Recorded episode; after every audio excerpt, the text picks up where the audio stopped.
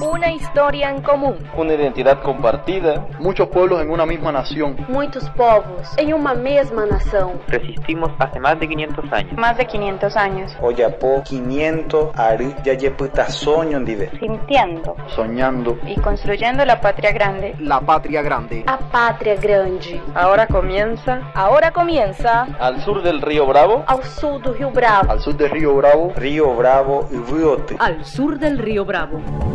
Noticias, cultura y raíces de nuestra América. Al sur del río Bravo. Hola, hola, hola, hola, amigas, amigos y amigues de América Latina. Aquí comienza la emisión número 2 de Al sur del río Bravo. Este programa, este encuentro que no es más que una excusa para romper esas fronteras que nos han impuesto y conocer todo detalle que está pasando en nuestra matria grande. Aquí, María Guadalupe Jennifer López Cuellar, acompañada del queridísimo Gerardo Saikowitz. Buenas, buenas, buenas latinoamericanas, latinoamericanos y latinoamericanes. ¿Cómo anda, Lupita? Comenzamos al sur del Río Bravo, noticias, cultura y raíces de nuestra América, versión cuarentena. Cada uno y cada una desde su casa, acuerpándonos virtualmente y, como siempre, construyendo este gran abrazo latino-caribeño. Comanda a todo este equipo María Emilia Mena en la producción y le mete tremenda magia en la edición el Faca Pérez.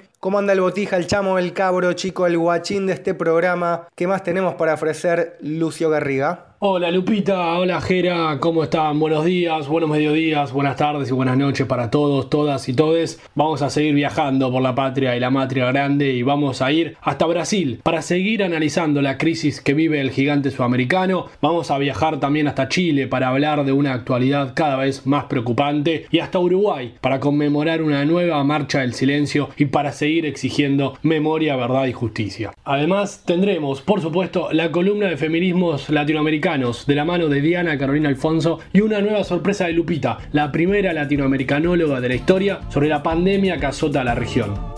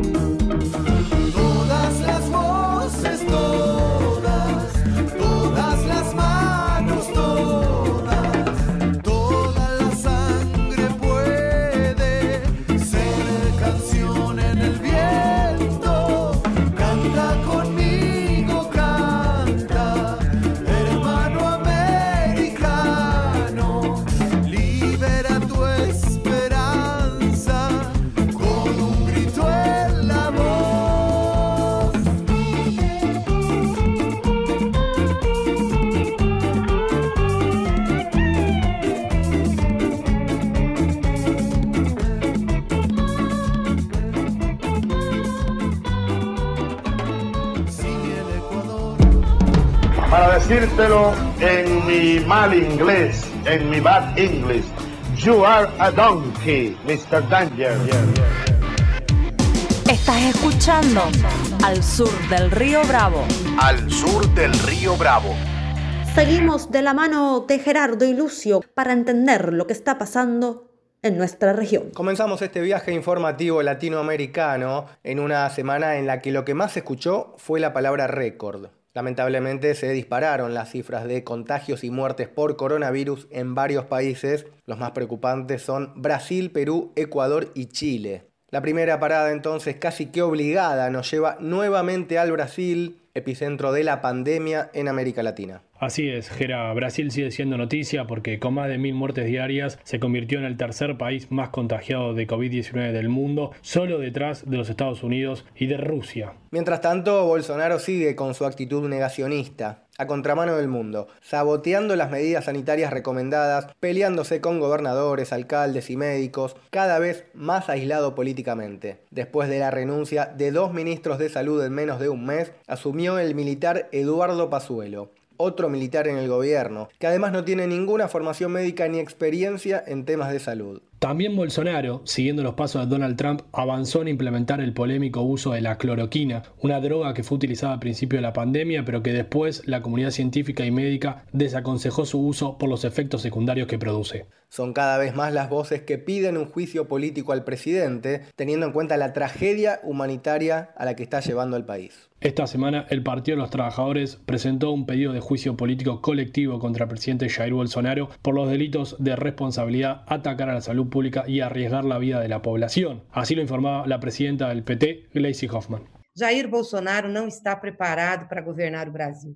Não tem capacidade técnica, administrativa e política de ser presidente da República. E nessa última reunião que tivemos da Comissão Executiva Nacional do PT, aprovamos a entrada de um processo coletivo de impeachment. Estamos conversando com diversas entidades da sociedade civil, representantes de movimentos populares e sociais, com representantes da comunidade jurídica, com os partidos da oposição. E nessa próxima semana nós entraremos com um pedido de impeachment. Bolsonaro tem que ser julgado pelos crimes de responsabilidade que ele tem cometido. Seguimos este recorrido informativo en el Uruguay. Este miércoles se realizó, obviamente con un formato adaptado al contexto, la tradicional Marcha del Silencio. La Marcha del Silencio, recordemos, es una de las movilizaciones sociales más importantes y emotivas de la historia contemporánea uruguaya. Cada 20 de mayo, desde 1996, decenas de miles de personas salen a las calles para recordar a los 196 desaparecidos y desaparecidas por la última dictadura militar y exigir juicio y castigo a los genocidas. En el Uruguay solamente 20 militares fueron condenados por violaciones a los derechos humanos y apenas 10 cumplen prisión efectiva. La ley de caducidad, aprobada en 1986, sigue garantizando la impunidad de los represores. De todas maneras, lejos de perder relevancia por la pandemia, este año la Marcha al Silencio se reinventó y se coordinaron múltiples actividades, incluso fuera del país. Banderas, murales y carteles con fotos de los y las desaparecidas inundaron las calles y las redes sociales con la consigna elegida este año. Son memoria, son presente, ¿dónde están? Corrían los años 70 con presagios de tormenta. Nuestra inocencia no se daba cuenta. Bueno, yo soy Graciela Montes de Oca, hija de Otermín Lauriano Montes de Oca, detenido desaparecido. E integro el grupo de madres y familiares y como todo 20 de mayo estamos presentes junto a las fotos de nuestros familiares. Algunos te dicen que está asesinado, pero vos decís está desaparecido, porque se lo llevaron, pero nunca te dieron el cuerpo. Y eso te lleva a que vos sigas ese camino de búsqueda, en parte de búsqueda por la verdad, pero también saber qué es lo que pasó y que se haga justicia. Mientras te espero, yo te buscaré por siempre. No importa dónde te encuentres ni con qué nombre te encierren. Puedes buscarme, yo te esperaré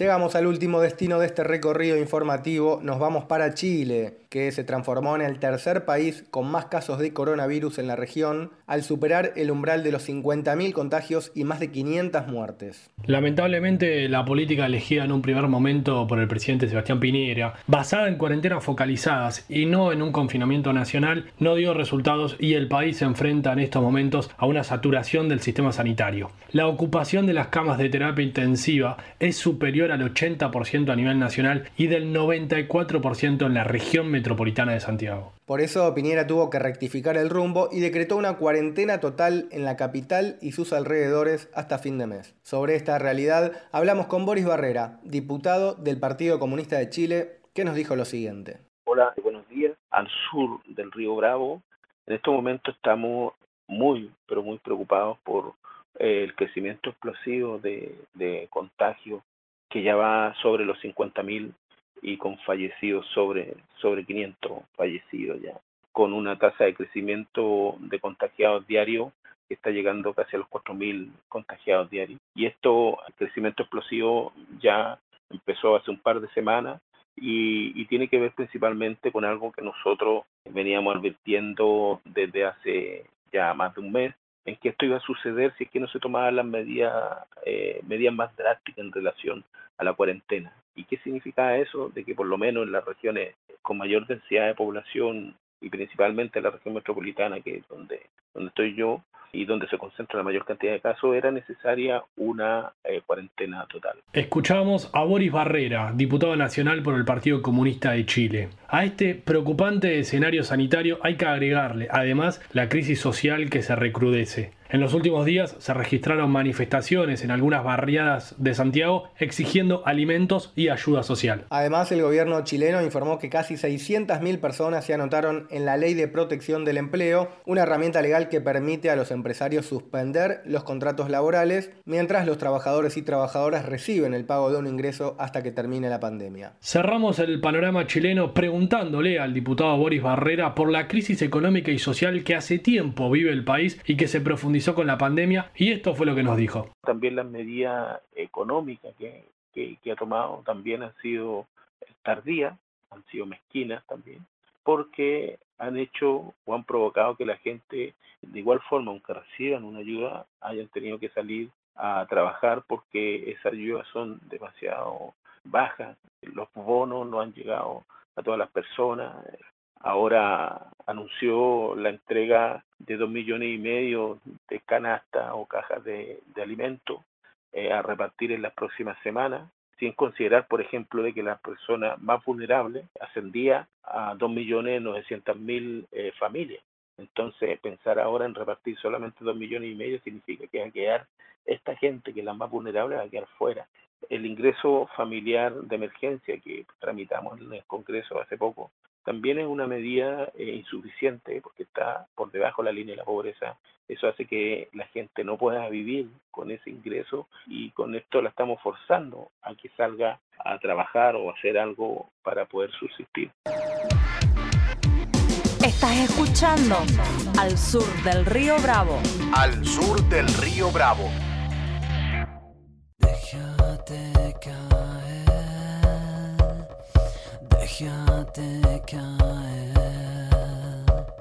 La tierra es al revés, la sangre es amarilla. Déjate caer. El viento ya no sopla, la boca bien cerrada. Amárrate piensa en tu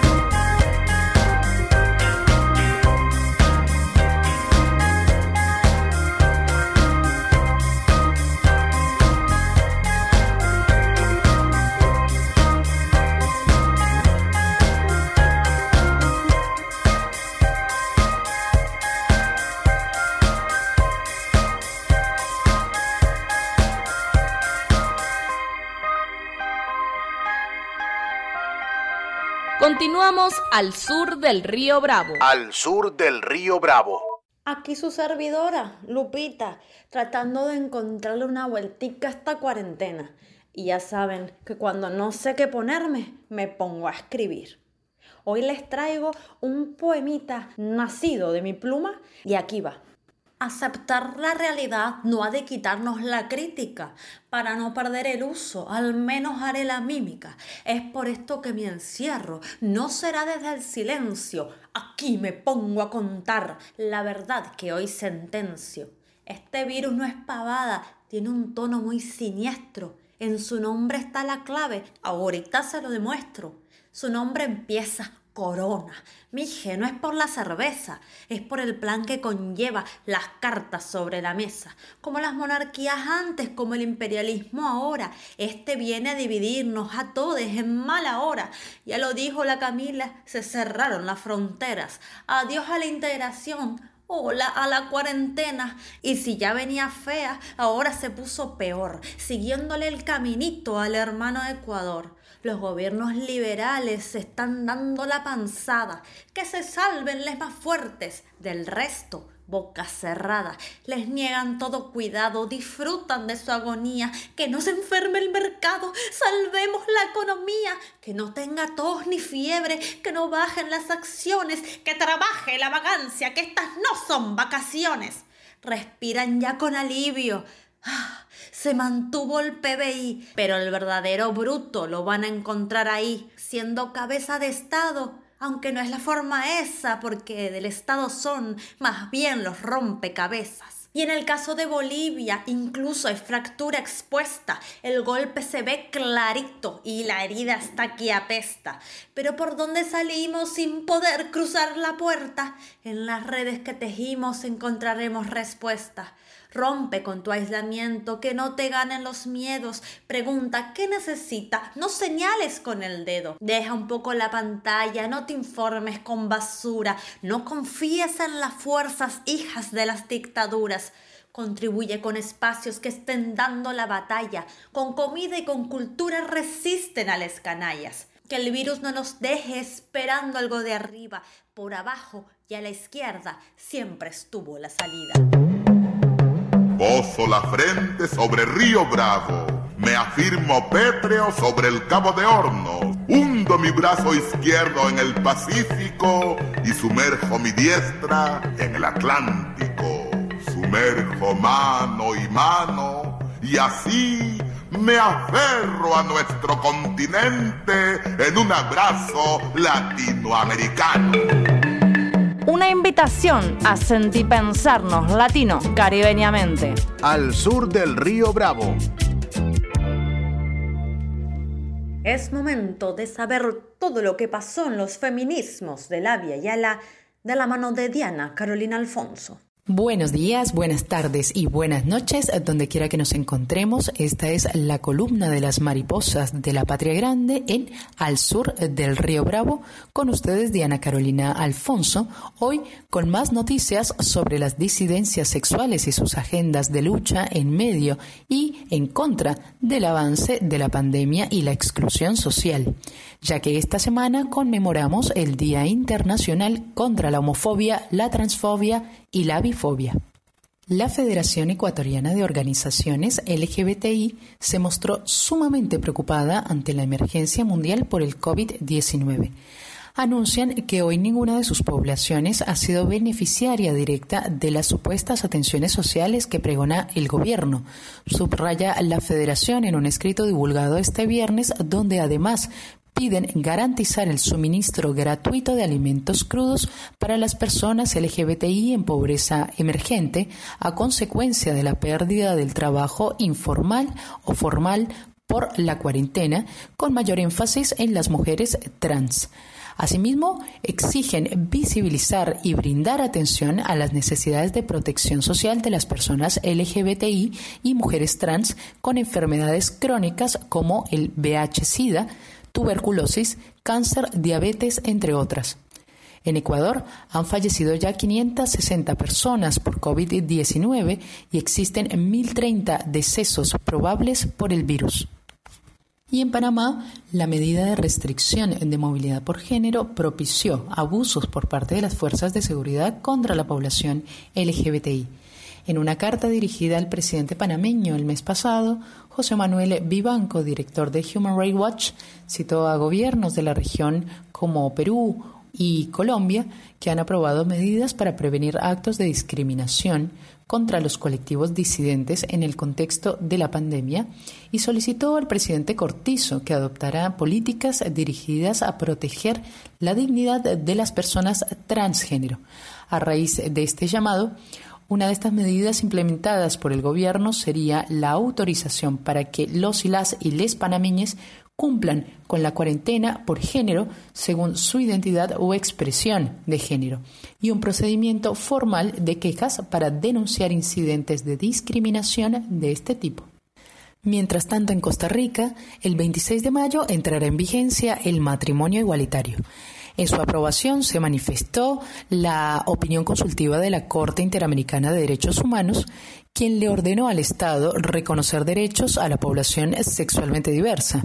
Así es que este 26 de mayo precisamente se vencerá el plazo previsto sin que el Congreso haya realizado ninguna modificación legal, no sin inconvenientes. A principios de mayo, 26 diputados presentaron una moción con el objetivo de discutir los alcances de la reforma legislativa y posponer por 18 meses más la entrada en vigencia del matrimonio igualitario, ya que, según ellos, es su deber representar el sentir de personas que se oponen a esta porque violenta un concepto netamente católico y cristiano de la familia. Después de dos años de luchas y movilizaciones, todas las organizaciones LGBTI de nuestra América felicitaron al pueblo costarricense por avanzar en los derechos sociales de las disidencias sexuales. Para terminar, les dejamos con la rapera chilena residente en Argentina, Irina Dum. Esto fue Las Mariposas de la Patria Grande en Al Sur del Río Bravo. Las malas niñas siempre dicen basta, siempre dicen tonto, siempre dicen nada. Las malas niñas siempre dicen basta, siempre dicen tonto, siempre dicen nada. Con el sol pegado a la espalda ya encontrando porquerías Tomé la decisión de hacerle frente al día a día Preguntándome por qué nos distrae la luz del día Vigila que los sueltos andan sueltos hoy en día, no más días no me quejo de los hechos, me acostumbro a que el malvado se ría de mis bosquejos, es derecho. Que sea justo y bien apuesto, no estoy dispuesta a nada porque nunca asumo el riesgo. Lo que miras es lo que mira tu inocencia. Cuando alguien ve para el centro, se mareas la diarrea, la mesuelas.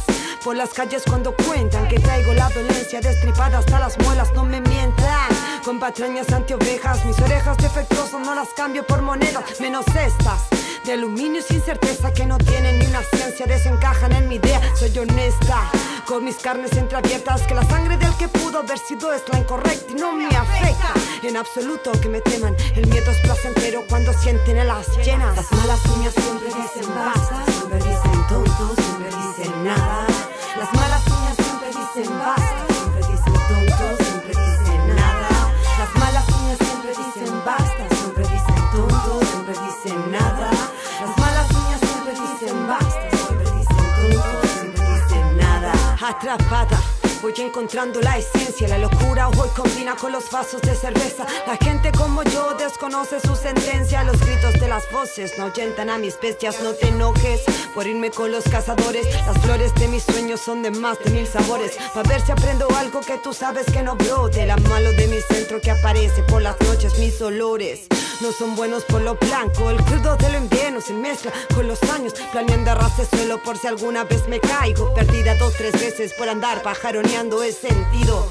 Los balazos de mi mente controlando los silbidos del silencio un par de veces, invadiendo mis entrañas como si yo fuera un pez, nadando mar abierto, tiburones otra vez. Las malas uñas siempre dicen basta, siempre dicen tonto, siempre dicen nada. Las malas uñas siempre dicen basta,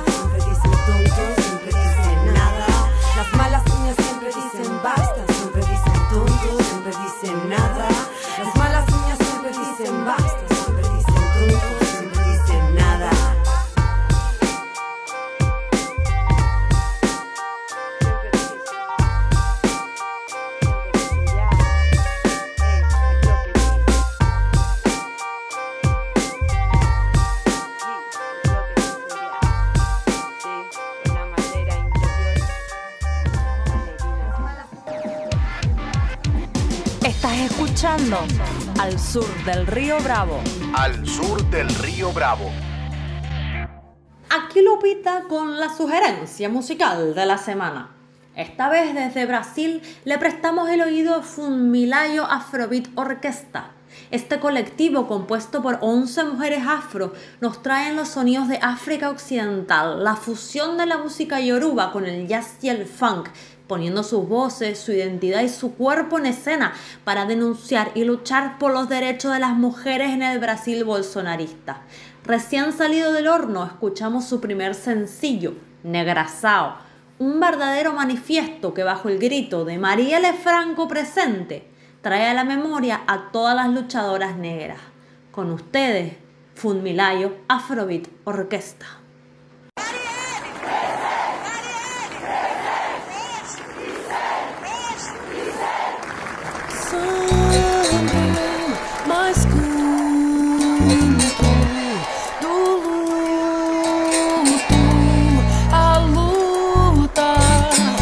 Cada grito de ódio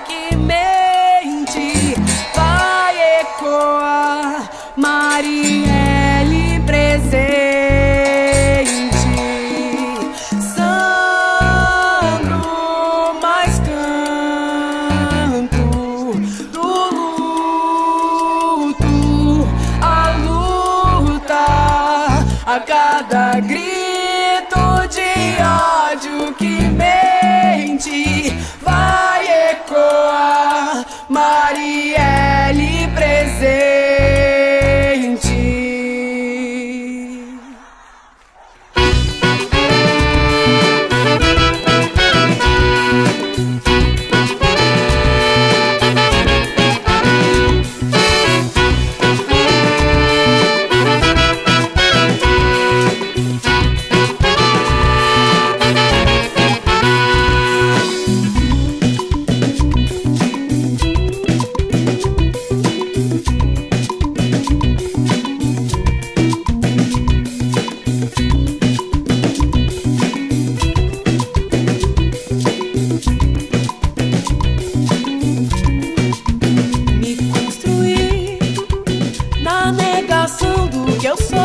reconstruir.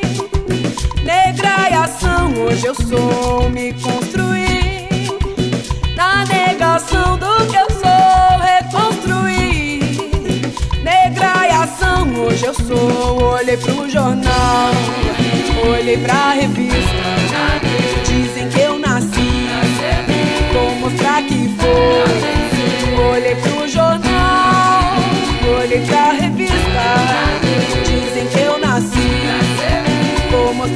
before.